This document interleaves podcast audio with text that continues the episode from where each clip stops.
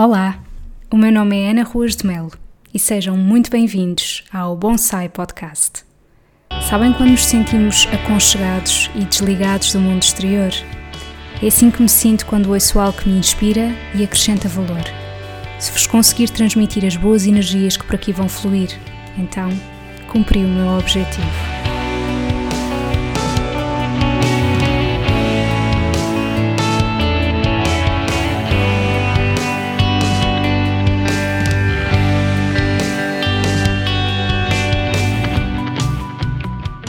Olá, sejam muito bem-vindos ao episódio 4 do Bonsai Podcast.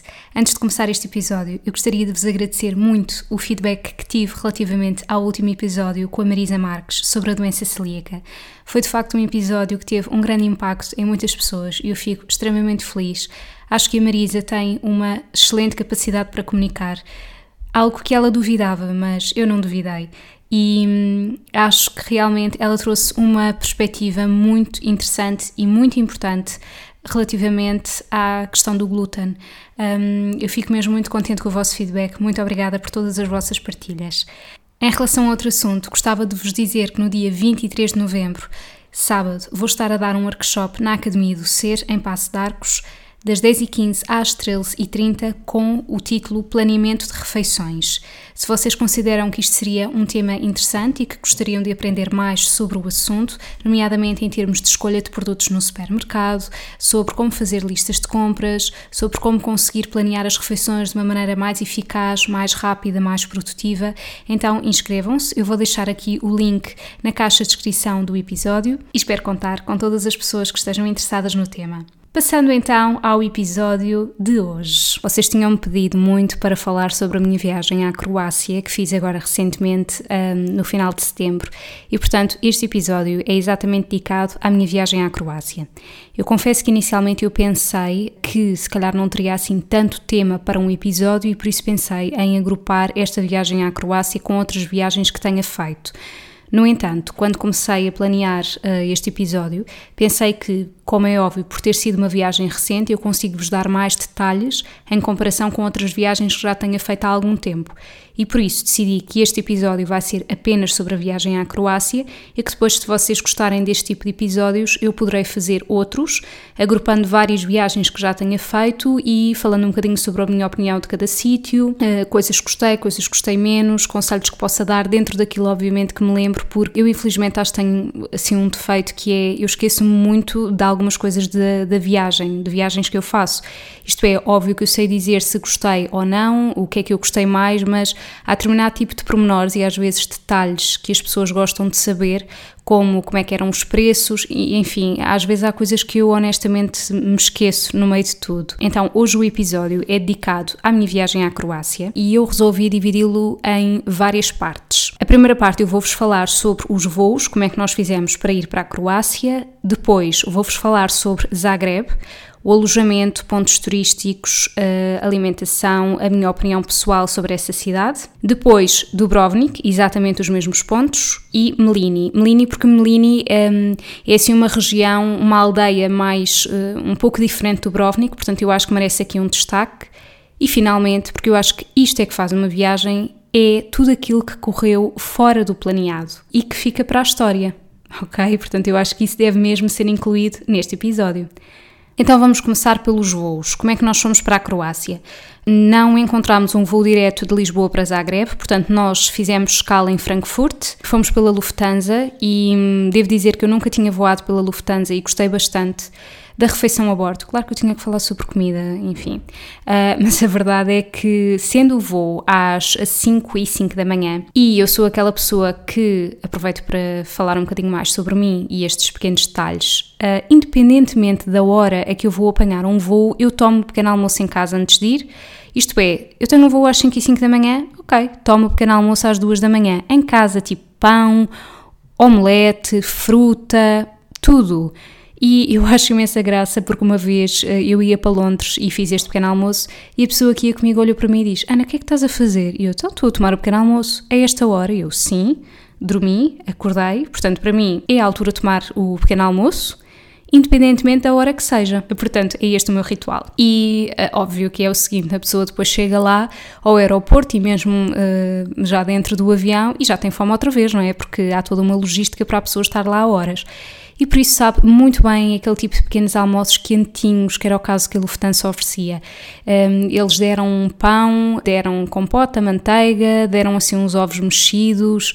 Não me lembro muito bem do que, é que era a outra coisa que estava ali ao lado, mas era saborosa, lembro-me disso e gostei bastante. Depois, o que é que nós fizemos quando chegámos efetivamente a Zagreb para conseguirmos ir para o hotel, que eu já vos vou dizer qual foi. Apanhámos um Uber ok? Apanhámos um Uber, aliás, nós deslocámos-nos bastante de Uber dentro da Croácia.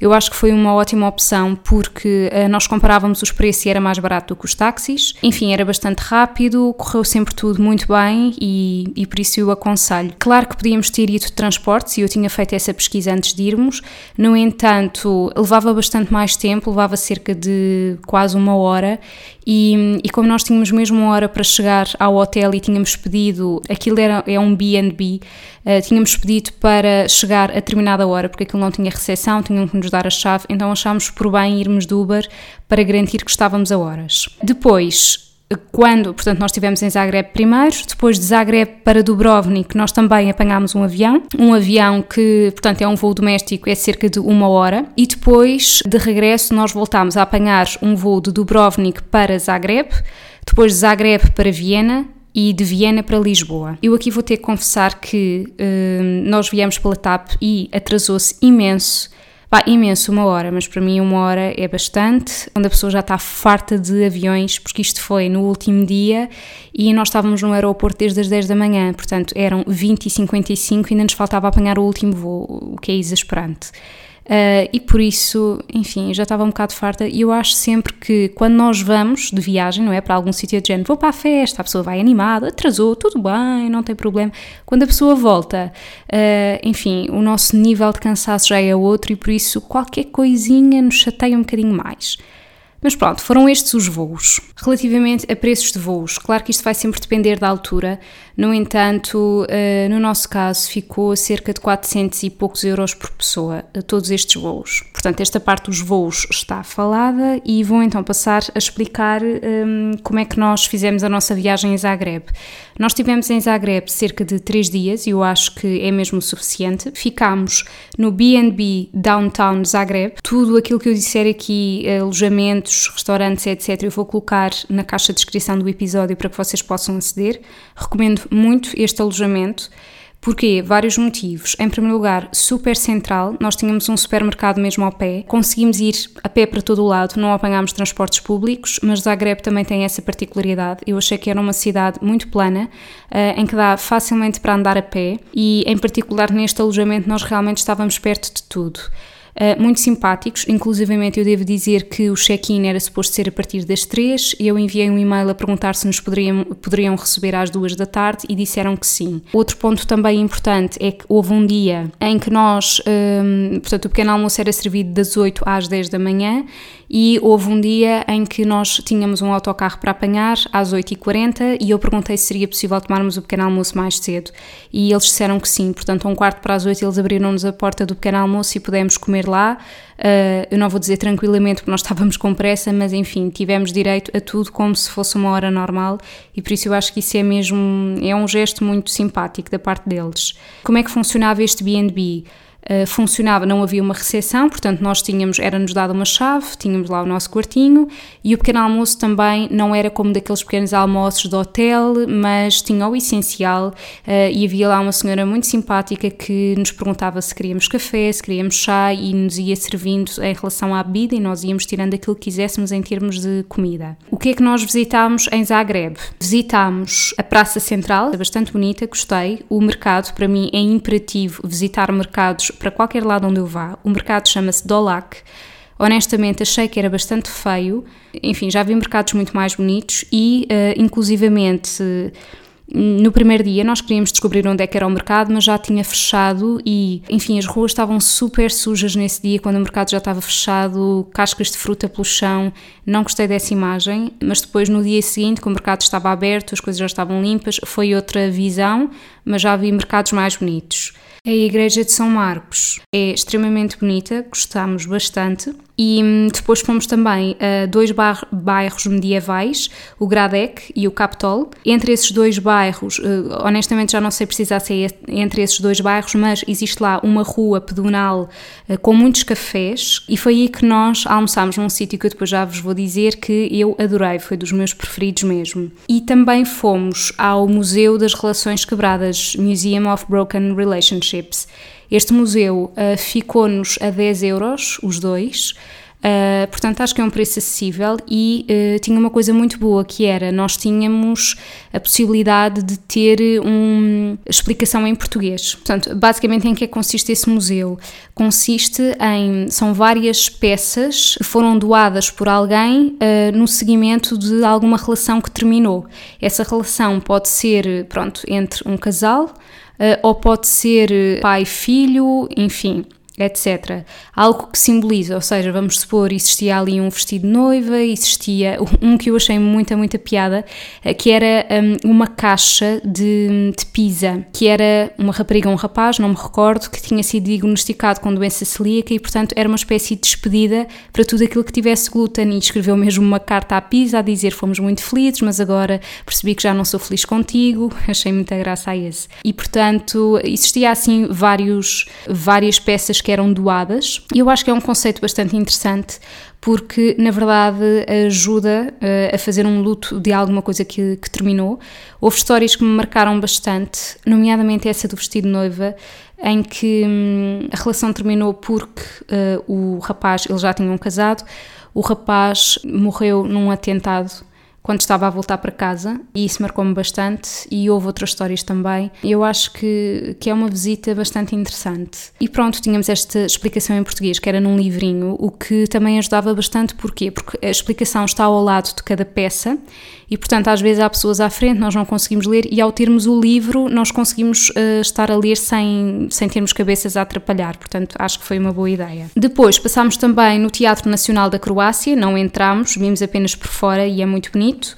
Os jardins na Croácia são muito, Croácia mais precisamente aqui Zagreb, são muito bem cuidados, gostei muito, bonitos, e foi isto que vimos em Zagreb. Como vos disse, conseguem ir facilmente a pé para qualquer um destes sítios, mesmo. Em termos de comida em Zagreb, eu ia honestamente com a ideia de que as coisas fossem muito mais caras do que em Portugal. No entanto, mudo completamente a minha opinião depois de ter estado em Zagreb. Eu considero que o preço em Zagreb é muito equivalente a Portugal, se não mesmo mais baixo em alguns sítios. O primeiro sítio onde nós fomos chama-se Food Experts. É um, eu não posso dizer propriamente um restaurante, mas é uma espécie de café vegan. Aquilo estava é mais virado para o conceito de grab and go, o que não me agradou muito porque tudo estava em plástico e eu acho que foi um bocadinho desnecessário, porque tendo em conta que nós íamos comer lá, aquilo tinha tipo umas três mesinhas, íamos comer lá, podiam-nos ter dado talheres que não fossem plástico, mas deram talheres em plástico e tivemos que pedir os talheres. O atendimento não foi melhor, honestamente.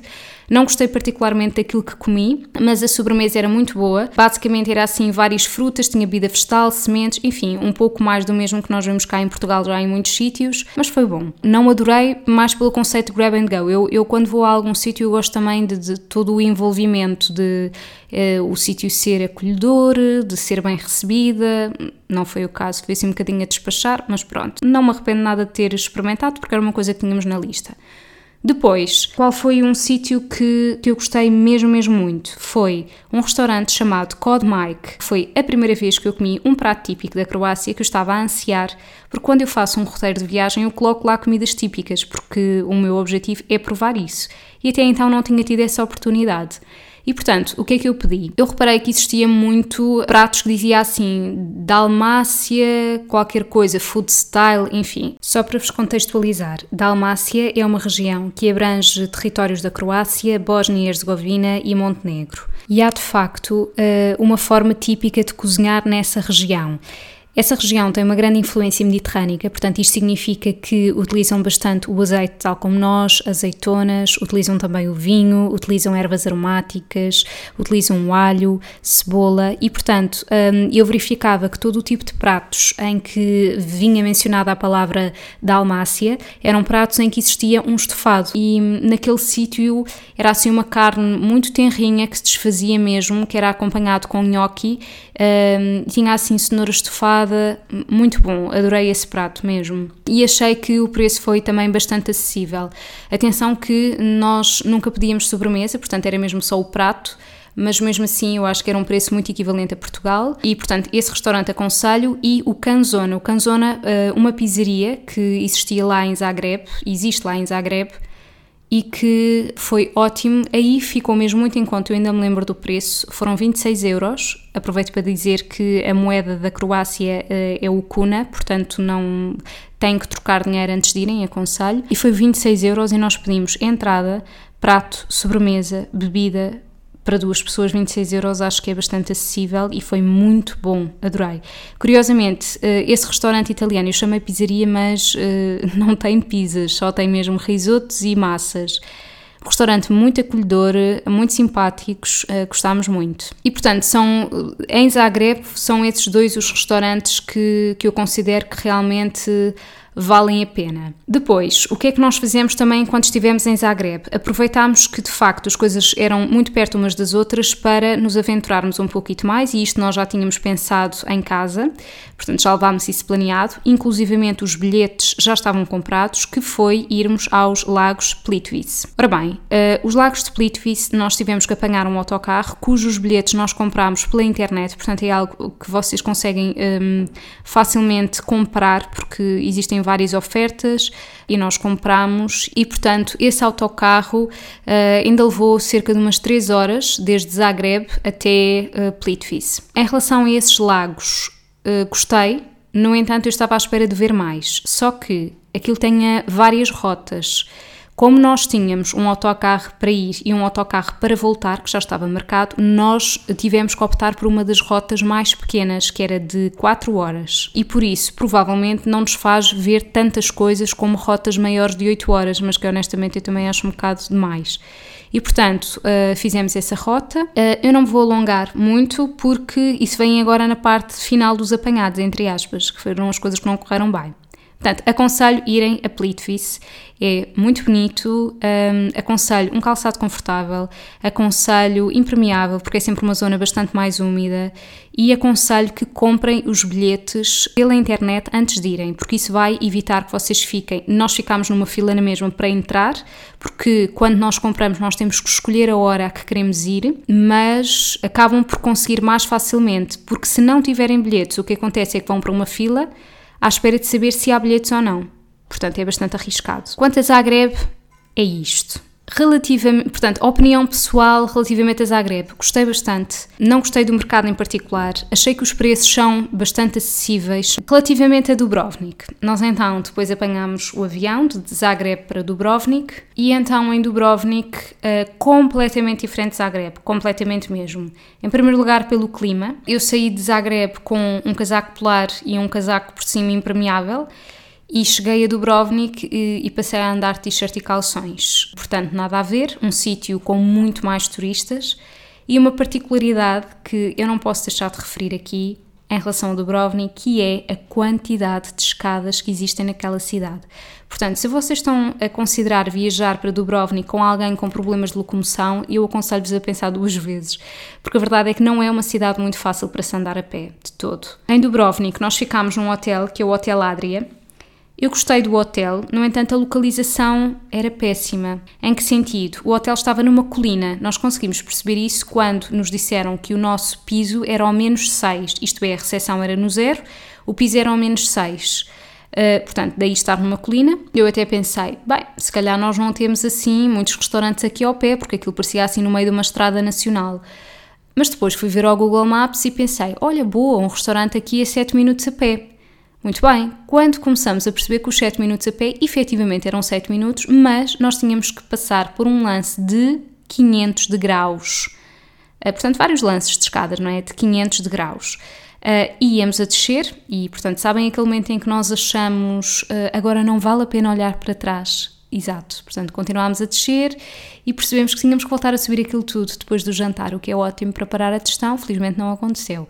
Uh, portanto, um, Hotel Adria, se vocês estão a pensar ficar nesse hotel alguma vez na vossa vida, primeiro conselho de todos, entre o aeroporto e irem para o hotel por favor apanhem uh, algum transporte, não vão a pé, quer dizer, a pé é impossível, mas eu digo, nós apanhámos um autocarro até uma estação de, de autocarros e depois apanhámos um Uber, portanto não pensem em ir a pé porque é só escadas e então com malas aquilo é mesmo impossível. E, e pronto, vão preparados psicologicamente, basicamente é isso, porque o hotel até tinha boas condições, mas de facto... Uh, tinha uma ótima vista, adorei a vista do hotel. Relativamente àquilo que nós vimos em Dubrovnik. Em Dubrovnik, nós Fomos, portanto, ver aquela parte da Old Town, que para quem é fã do Game of Thrones, acho que aquilo é espetacular.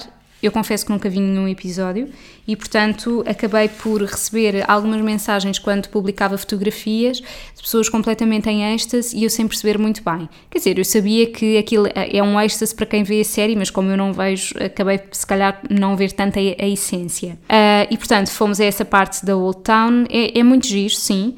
Um, mas lá está, tem imensos turistas e aí eu notei que os preços eram realmente mais elevados, também porque estávamos num sítio bastante mais turístico. O que é que eu vos posso dizer relativamente a Dubrovnik? Nós uh, também pensámos andar num teleférico, mas achámos que não compensava o preço. Honestamente, já não vos consigo dizer qual é que era o valor, mas Dubrovnik eu acho que também basta dois dias para estar lá. Nós foi isso que fizemos e depois fomos para outro sítio que é Melini.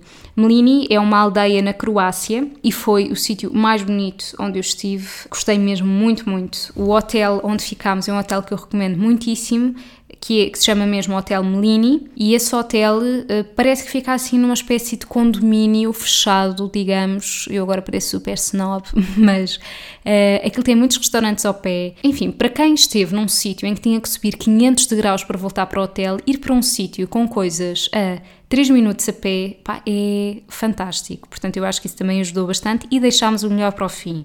Portanto, Hotel Melini aconselho muito. Também foram extremamente simpáticos, porque chegámos lá às 10 e pouco da manhã e conseguimos logo fazer check-in, quando era suposto só ser a partir das 2 da tarde, portanto tivemos essa benesse.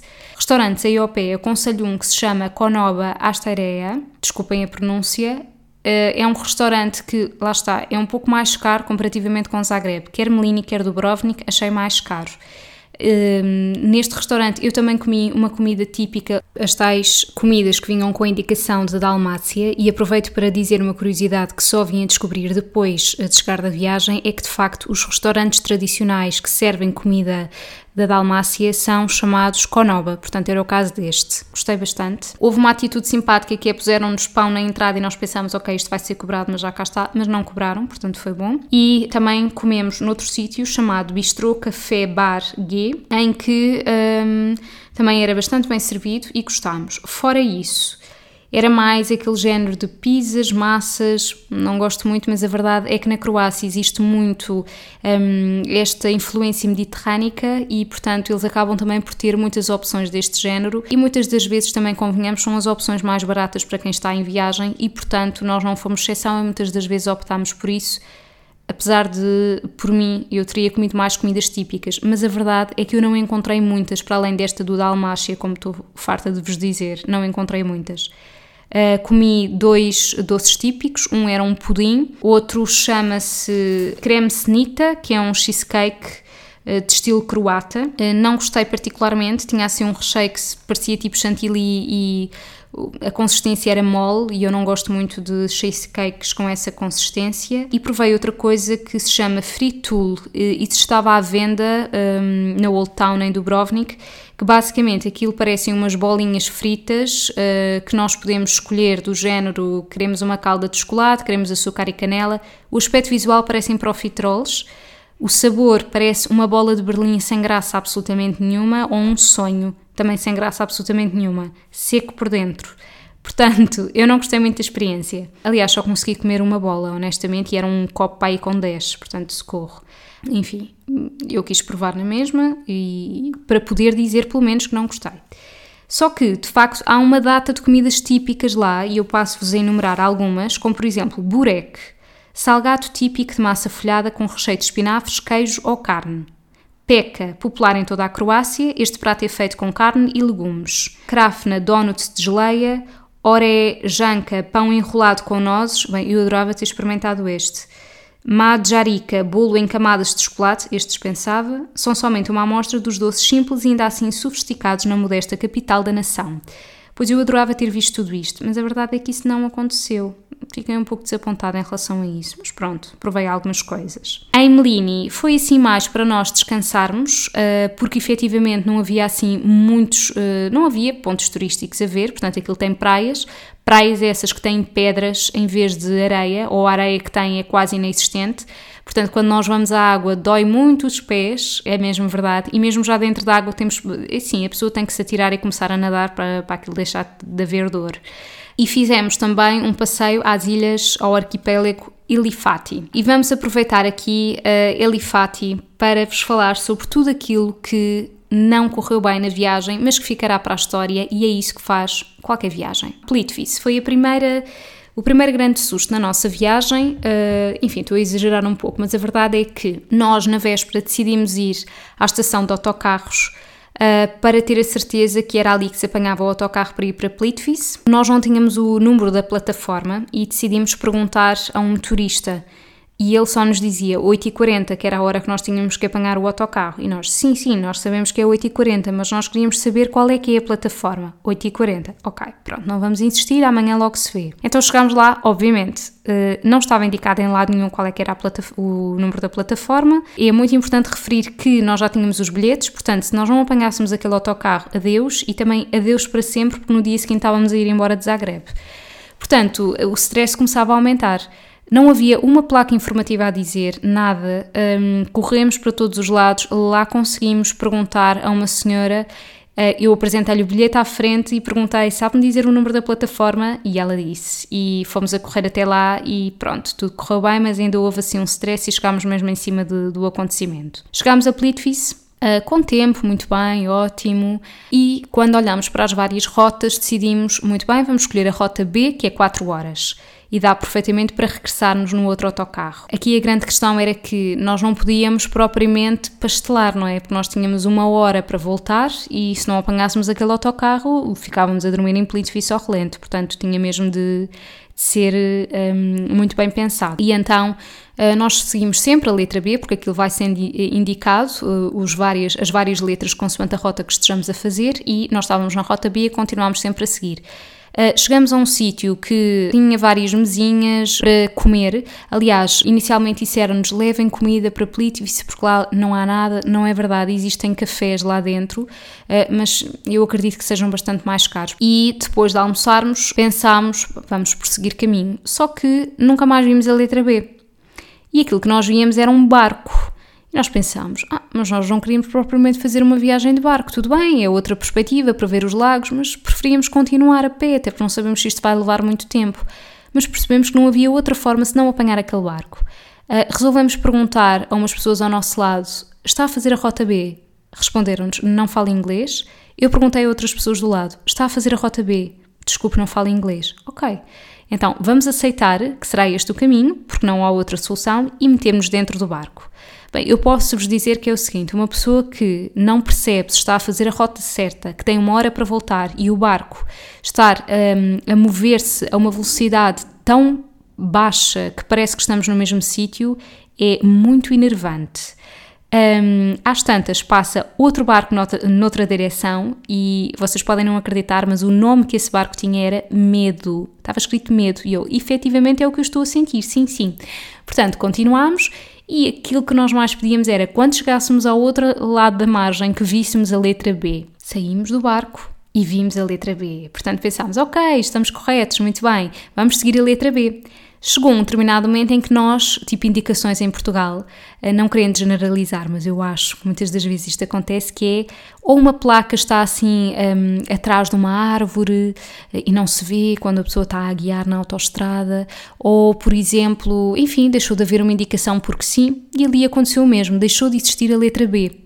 E nós continuámos a andar sem haver mais pessoas connosco, ninguém. Portanto, estávamos, parecia assim uma espécie de estrada nacional, nem percebíamos se era para andar a pé ou não, mas enfim, era o nosso percurso. E continuámos, continuámos, continuámos. Eu tenho uma forte ligação com o número 18, porque faço anos no dia 18, e gosto do número 18, e vi um 18 eh, escrito no chão a giz, e pensei, não, isto é um sinal do universo eu estou protegida, estamos protegidos, portanto vamos continuar. E depois vemos um B escrito no chão, ou seja, alguém, uma alma caridosa, que se deve ter perdido tal como nós, resolveu ajudar os próximos e resolveu escrever ali um B no chão também a giz e, portanto, nós estávamos mais confiantes. E chegámos a um sítio, eu comecei a ter um enorme déjà vu, a pensar, mas eu já estive aqui. Ou seja, um, o que é que acontece?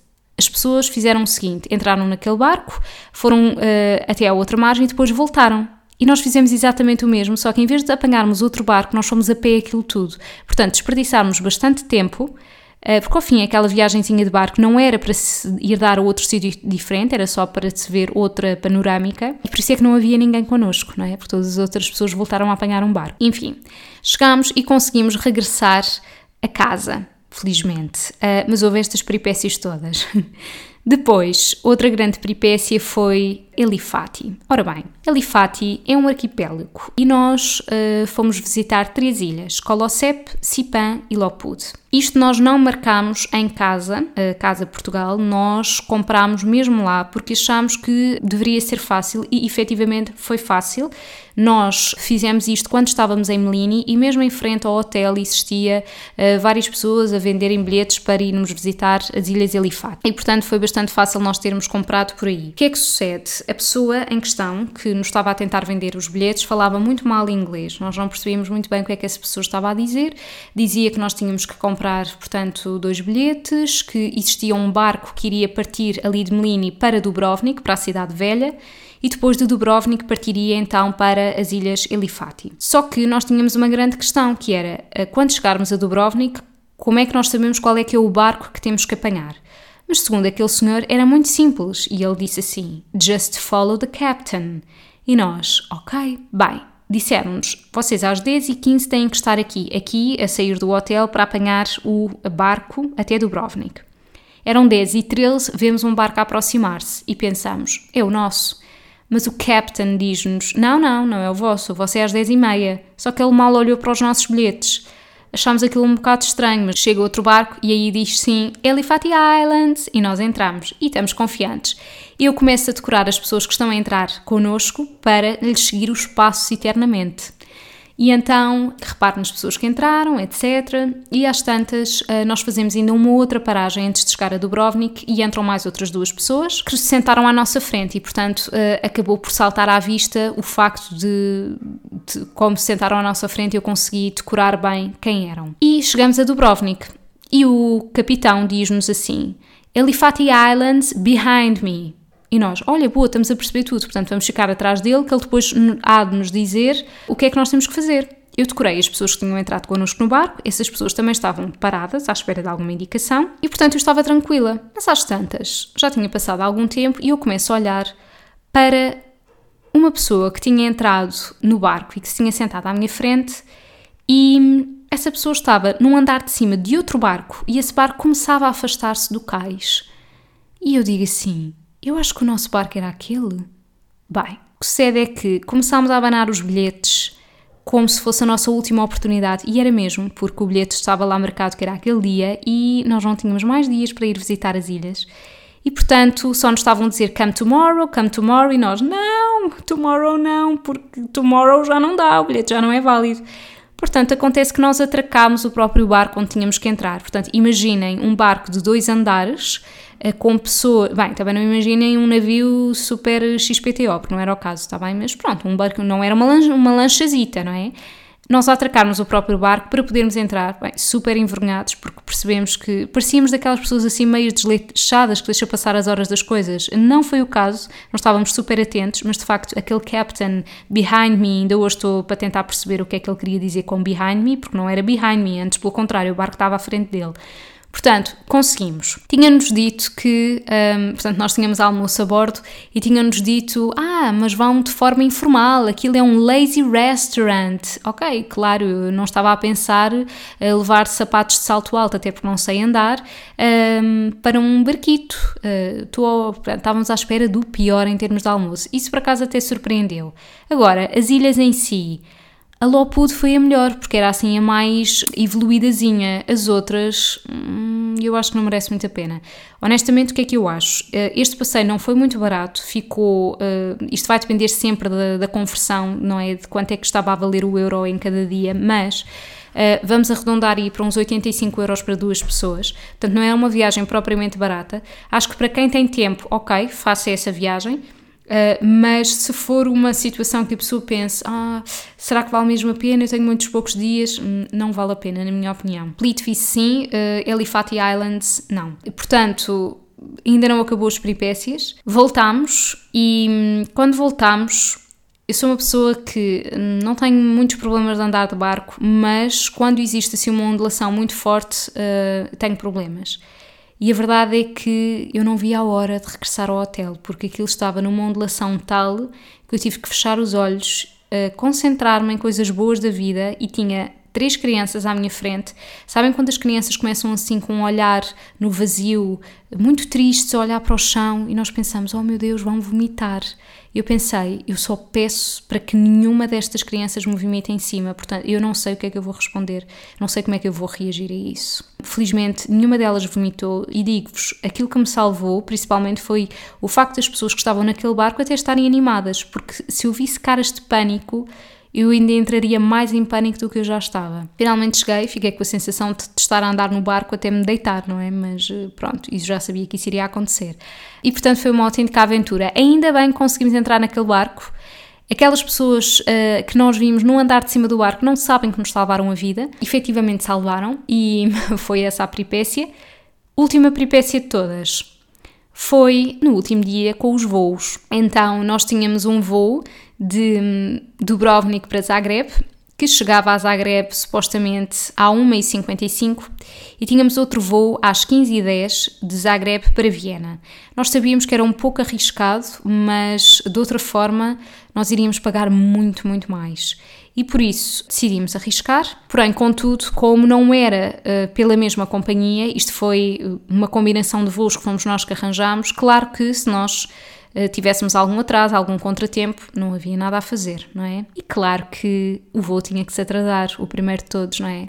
Portanto, uh, aquele primeiro de todos voo que era suposto chegar às 13h55 chegou, olhem, eu já não sei, uh, chegou tarde ao ponto de nós conseguirmos estar na porta de embarque de Zagreb para Viena 10 minutos antes do avião partir.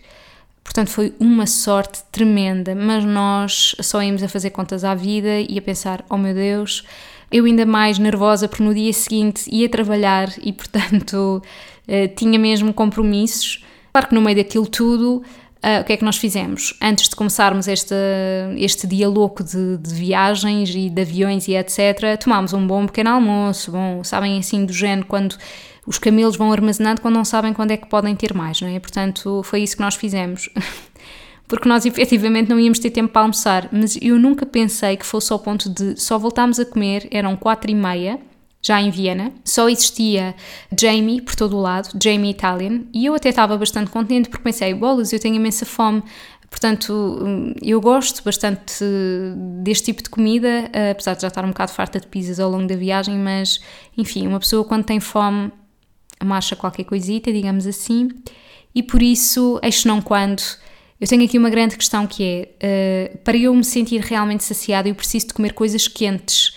Se for uma coisa fria, sabem, por exemplo, agora lembrei-me, o cavalo lusitano, aquela estação de serviço que me lembra a infância, quando eu ia para o Algarve, em que tudo sabia ao mesmo, porque era tudo gelado, era do género uma salada, salada fria com milho gelada, um croquete gelado, um salgadinho de queijo e fiambre gelado. Bem, enfim, tudo sabia ao mesmo. E eu saí lá tão desconsolada que ao fim e ao cabo, o que é que aconteceu aqui no aeroporto de Viena? Eu paguei uma garrafa de água e uma fatia de pizza, uma fatia de pizza, e paguei 11,20€. Bem, nós sabemos que nos aeroportos as opções não são o mais barato possível, mas uma garrafa d'água, 4,20€ é assustador. E foi de facto o que aconteceu. E verdade seja dita que acabei de comer aquela fatia de pizza e senti que não comi nada.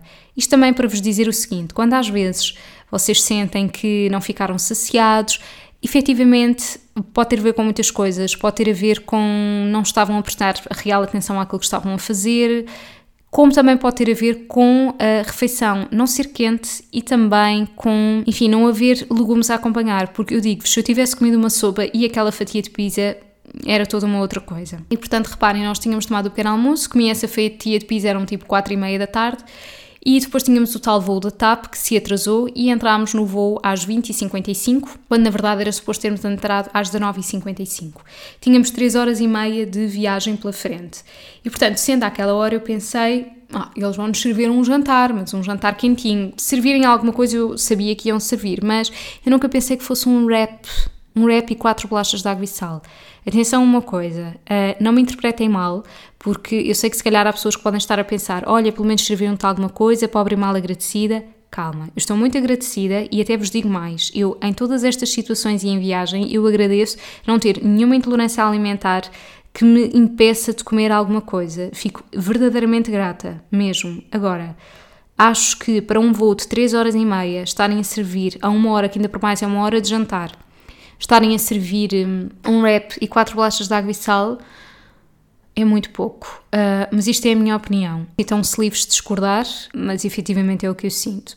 Enfim, foram estas as peripécias e agora gostava de rematar este episódio com a minha opinião, assim, geral de coisas boas e menos boas em relação à Croácia. Então, as pessoas são simpáticas, são muito civilizados no trânsito, eu achei bastante mais do que nós portugueses, obviamente não querendo generalizar, mas aquilo que eu senti era que cada vez que queríamos atravessar na passadeira, por exemplo, cá em Portugal, vamos supor, se nós ainda não estamos bem ao pé da passadeira, as pessoas aproveitam para passar, os condutores, mas ali eles já estavam a parar antes de nós aproximarmos da passadeira, Uh, portanto, senti isso. Uh, curiosamente, tal como vos tinha dito, achei que em Zagreb os preços não eram mais elevados do que em Portugal, antes pelo contrário, ou são semelhantes ou até mais baixos. Adorei o Hotel Melini, tal como vos tinha dito. A comida é boa, apesar de eu estar à espera de encontrar maior variedade, mas isso foi uma questão pessoal, não é? Aspectos que não gostei tanto. O café não é muito bom. Fiquei a saber que os croatas são uh, muito apreciadores de café. Uh, isto foi-me dito pela senhora do B&B uh, que nós ficámos em Zagreb e ela disse quando foi a Lisboa adorou o nosso café e que, como croata que é, que adora café, de facto ficou surpreendida. E eu estava a ouvir isto enquanto bebia o café que ela me serviu e pensei, hum, pois eu percebo, porque o vosso café não é nada bom a comparar com o nosso. Mas eu também sou bastante crítica em relação a cafés, portanto, se calhar para outra pessoa qualquer acha o café deles bom, eu não achei assim muito. Depois, outras coisas que eu também não gostei muito, uh, senti que existia muito plástico em Zagreb, muito grab and go, muitos restaurantes desse género e, e portanto acabei por não gostar assim tanto. Uh, o mercado, tal como vos disse, já vi mercados bastante mais bonitos.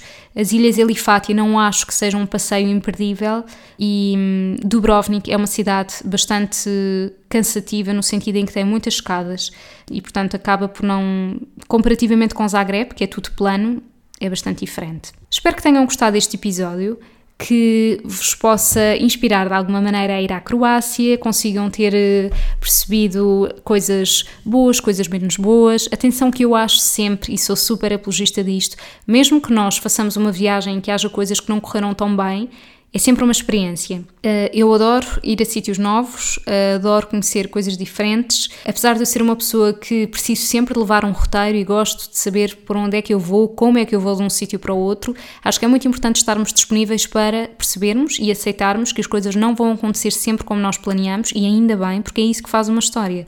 Reparem, sem estas peripécias que eu vos disse, a viagem era tipo, ah, não, estas peripécias é que dão graça à coisa, não é verdade?